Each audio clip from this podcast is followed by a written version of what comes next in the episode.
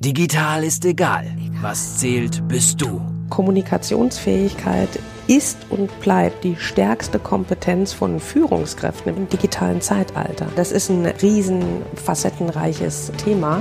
Barbara Liebermeister ist Autorin, Rednerin und Expertin für Digital Leadership. Sie rückt individuelle Stärken in den Mittelpunkt und setzt auf die Marke Mensch.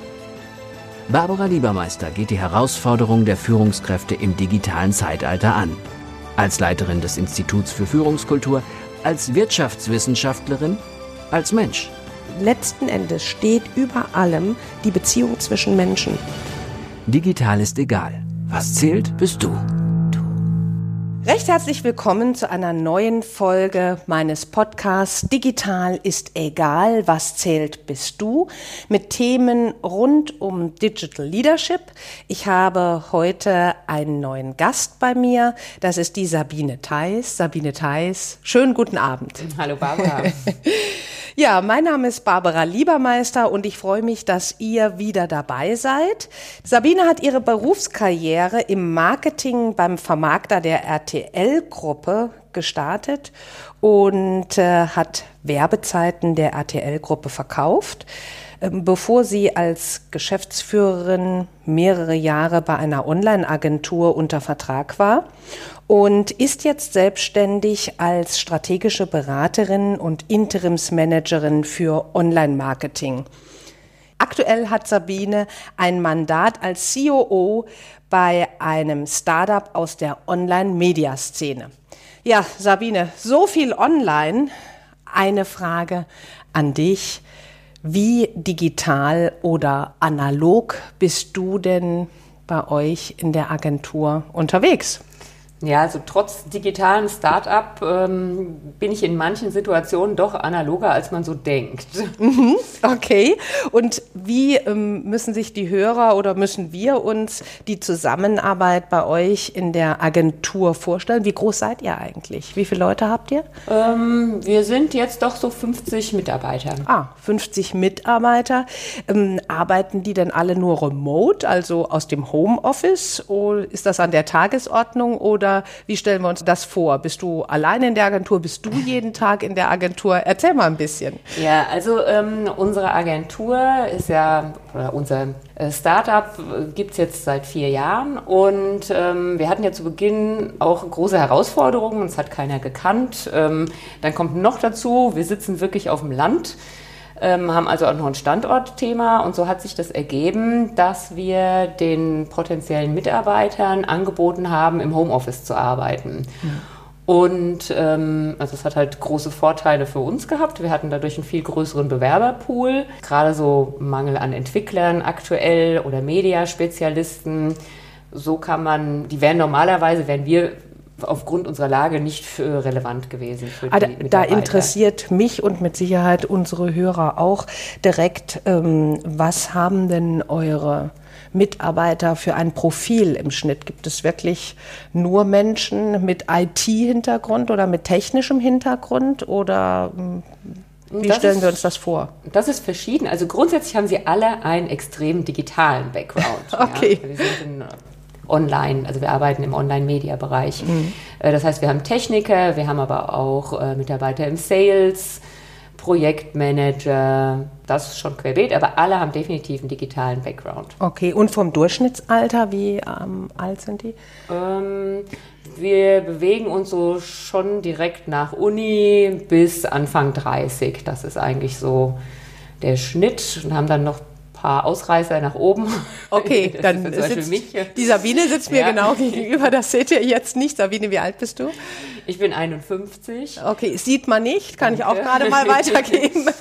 ist der digitale Spirit bei ja, dir. Ja, genau, genau. Nee, äh, also wir haben noch in meiner Range noch, äh, gibt es auch noch Kollegen, aber die meisten sind wirklich an, bis Anfang 30. Okay, ja, wir arbeiten ja auch äh, für viele Unternehmen, bei denen äh, unterschiedlichste Generationen unter einem Dach sind. Wir stellen immer mal wieder fest, dass es doch ein großes Konfliktpotenzial gibt zwischen den einzelnen Generationen. Wie ist das bei euch? Nee, kann ich eigentlich wirklich gar nicht sagen. Okay. Also dadurch, ähm, dass wir sehr flache Hierarchien haben, mhm. dadurch, dass ganz klar äh, jeder hat seine Rolle, jeder weiß, was er zu tun hat, auch in Projekten. Nö, ist eigentlich kein Thema des Alters. Oh, das ist ähm, aber ein wichtiger Punkt, denke ich, für unsere Hörer. Du sprichst davon, jeder hat seine genau definierte Rolle. Und das ist wahrscheinlich auch der Unterschied, den wir feststellen im Verhältnis zu anderen Firmen, die sehr hierarchisch geprägt sind, weil du hast in gleichem Kontext gesprochen von flachen Hierarchien. Das heißt, wenn ein Unternehmen sehr hierarchisch geprägt ist und die Führungskräfte eher Kraftfunktion führen, führen und nicht Kraft der Rolle, also auch nicht zwingend auf Augenhöhe, ähm, dann kommt es eher zu Konflikten. Ja, zumal sich auch die Rollen ja wirklich an den Kompetenzen festmachen. Mhm. Plus ähm, die Rollen ändern sich auch häufiger, da wir ja immer in, auch in verschiedenen Projekten sehr flexibel zusammenarbeiten. Aber das war auch im Marketing schon immer so. Also ich erinnere mich noch, ich habe ja auch im Marketing gestartet. Für mich ist jetzt auch ein Scrum-Team oder ein Agile-Team oder die Zusammenarbeit in solchen Kraft äh, der Rolle ist für mich auch nicht ein Riesending, weil in Projektarbeit ist man das schon eher gewöhnt. Das siehst du auch so. Ja, ne? und auch, gerade die, bei der Technik, technischen Entwicklung. Ja. Die Entwickler arbeiten fast ausschließlich nur noch so so. Mhm ist das für uns, äh, also wir haben definitiv kein Generationenthema. Ja, wenn ihr so viele oder so einen großen Anteil an so jungen Mitarbeitern habt, ähm, stellst du fest, dass die jüngeren Mitarbeiter anders arbeiten? Insofern, man sagt den jüngeren Generationen oder sehr digital geprägten Generationen ja auch nach, dass sie unverbindlicher seien. Wir hören das sehr oft. Wie ist das bei euch? Also anders arbeiten tun sie schon, das mhm. merkt man. Also sie sind einfach digital. Also sie chatten viel mehr, sie, äh, sie, sie nutzen die Kollaborationstools mehr. Mhm. Die sind das, das für die absolut normal oder mhm. auch überhaupt kein Problem im Homeoffice zu arbeiten. Es ist für die gang und gäbe, also ja. das ist nichts Besonderes. Ja. Ja. Ich hatte, Wo sie aber, ähm, weil du auf die Unverbindlichkeit ansprichst, sehe ich jetzt auch nicht. Also klar, weil die Leute, die wir natürlich auch für uns gewinnen wollen, das, sollten keine Mitarbeiter sein, die sich unverbindlich der Firma gegenüber verhalten. Also wir wollen natürlich bei einem Startup braucht man Mitarbeiter, die für alle äh, für das gleiche Ziel leben und brennen. Ja, brennen vor allen Dingen. Ne? Muss ja. Ein hohes Maß an Motivation muss erreicht ja. werden. Aber ähm, wir hatten äh, letztens so eine schöne Situation in einem Unternehmen, auch von jüngeren Mitarbeitern, die mehrfach versucht haben, digital einen Kollegen, der drei Büros weiter sitzt, zu erreichen über den internen Kommunikationsdienst, bis dann einer mal auf die Idee gekommen gekommen ist, Mensch, steh doch mal auf und geh mal zwei Büros weiter, wenn er nicht antwortet, weil da sitzt er. Also kann das bei euch auch passieren?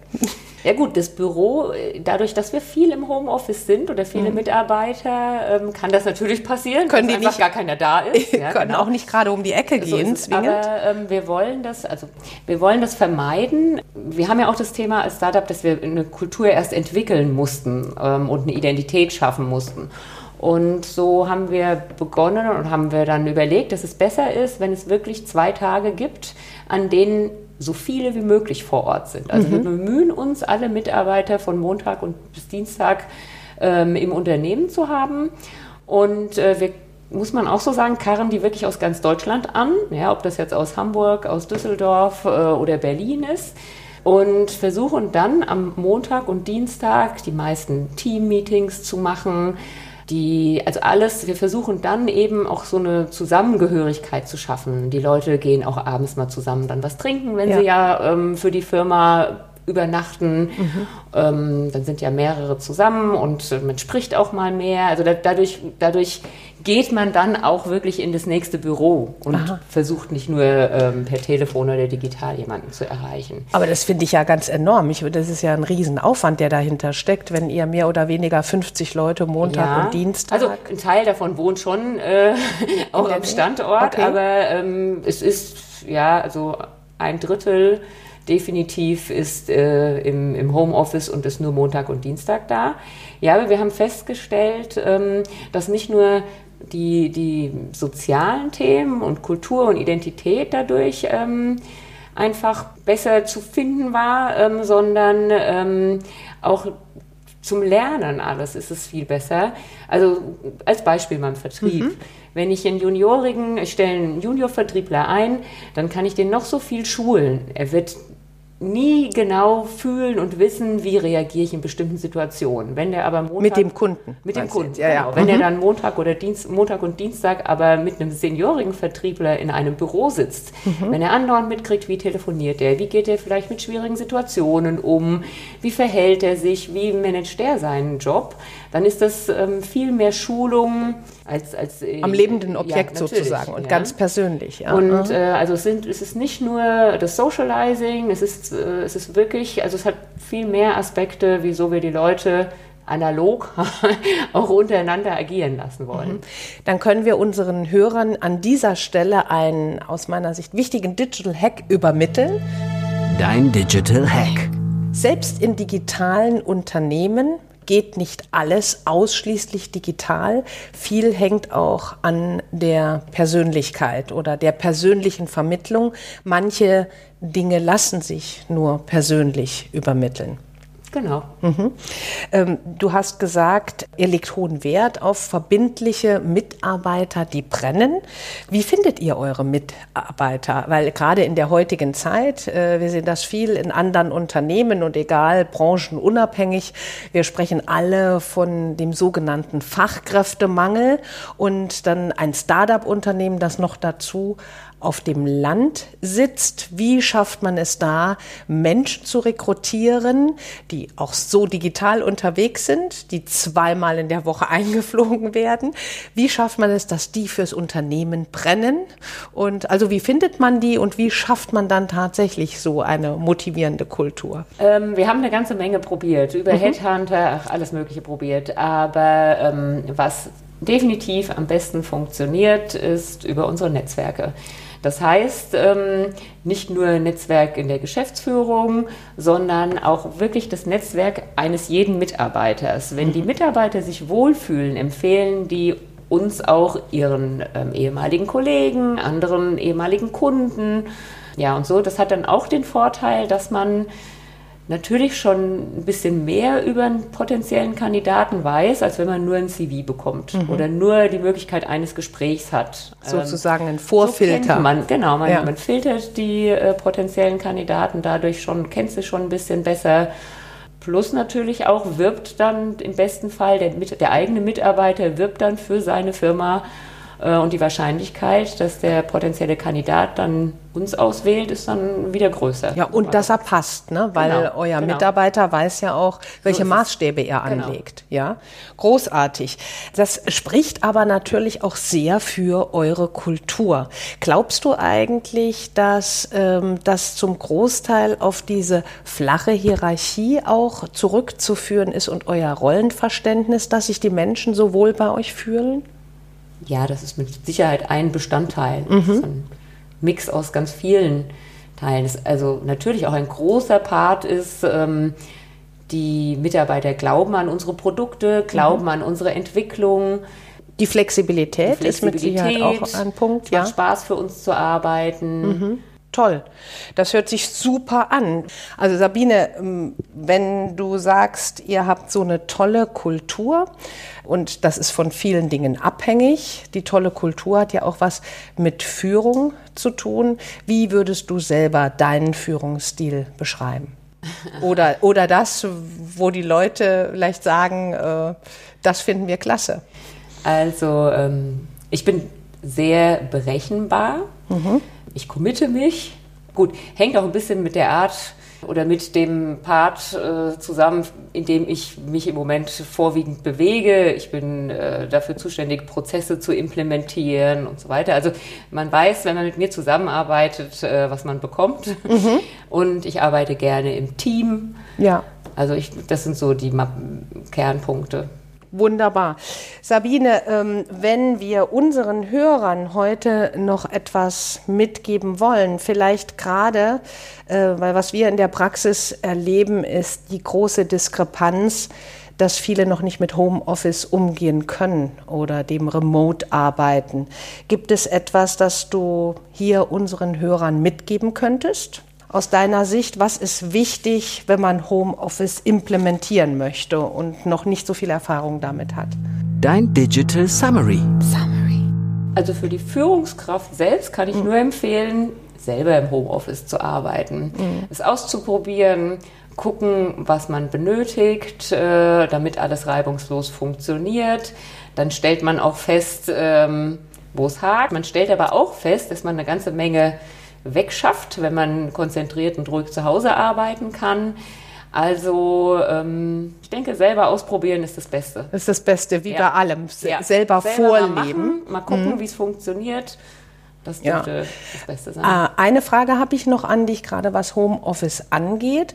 Und zwar ähm, werden wir immer wieder darauf angesprochen, wenn Personen Homeoffice einführen, dass sie doch selber überrascht sind, wie stark sie noch einem Kontrollzwang trotz allem unterliegen. Das heißt, so nach dem Motto, die rufen den Mitarbeiter dann zu Hause an und sie erreichen ihn dann nicht beim ersten Mal und mokieren sich selber schon darüber, ach ja, Homeoffice, der oder die arbeitet jetzt doch nicht. Wie gehst du damit um? Ist das bei dir auch ein Thema? Oder inwiefern werden die Leute dann angerufen? Habt ihr Kontrollzwänge? Oder wie geht man mit dem Kontrollzwang um? Oder ist es selbstverständlich, wie wir damit bei euch es gibt ganz Sache klare behandelt. Aufgaben, die mhm. jeder hat, und es geht darum, die Aufgaben, darum, die Aufgaben zu erfüllen. Ja. Und dann, es ist, ist ja keine Anwesenheitspflicht. Es geht nicht darum, dass jemand acht Stunden am Telefon sein muss. Sehr also gut. wie gesagt, selber ausprobieren, dann stellt man fest, wenn man auf der einen Seite äh, am Gespräch ist, kann man schlecht einem Vorgesetzten schnell mal antworten am Telefon erreichbar sein, wenn man auf der anderen Seite einen Kunden an der Leitung hat, in der Leitung hat. Also mhm. nein, es geht, es geht wirklich darum, dass jeder seinen Job macht und nicht in welcher Zeit oder ständige Präsenz zeigen. Und ich glaube, das ist der Riesenunterschied, weil da weisen wir dann auch immer darauf hin, es geht grundsätzlich darum, dass das Projekt erledigt wird oder die Aufgabe erledigt wird und es geht nicht um Anwesenheit. Aber deshalb gerne ausprobieren von äh, Sabine ähm, den einen oder anderen Tipp von heute mitnehmen. Ähm, Sabine, herzlichen Dank an dich heute und Gerne. vielen Dank fürs Zuhören an euch. Solltet ihr Fragen haben oder Anregungen, schreibt mir gerne eine E-Mail an b.liebermeister.ifitz.de und ich freue mich, wenn ihr das nächste Mal wieder dabei seid. Also ganz viel Erfolg euch allen. Digital ist egal. Was zählt, bist du. Barbara Liebermeister geht die Herausforderungen der Führungskräfte im digitalen Zeitalter an. Als Leiterin des Instituts für Führungskultur, als Wirtschaftswissenschaftlerin, als Mensch. Letzten Endes steht über allem die Beziehung zwischen Menschen. Digital ist egal, auch im Buchhandel und bei Amazon. Wenn du mehr wissen willst, www.barbara-liebermeister.com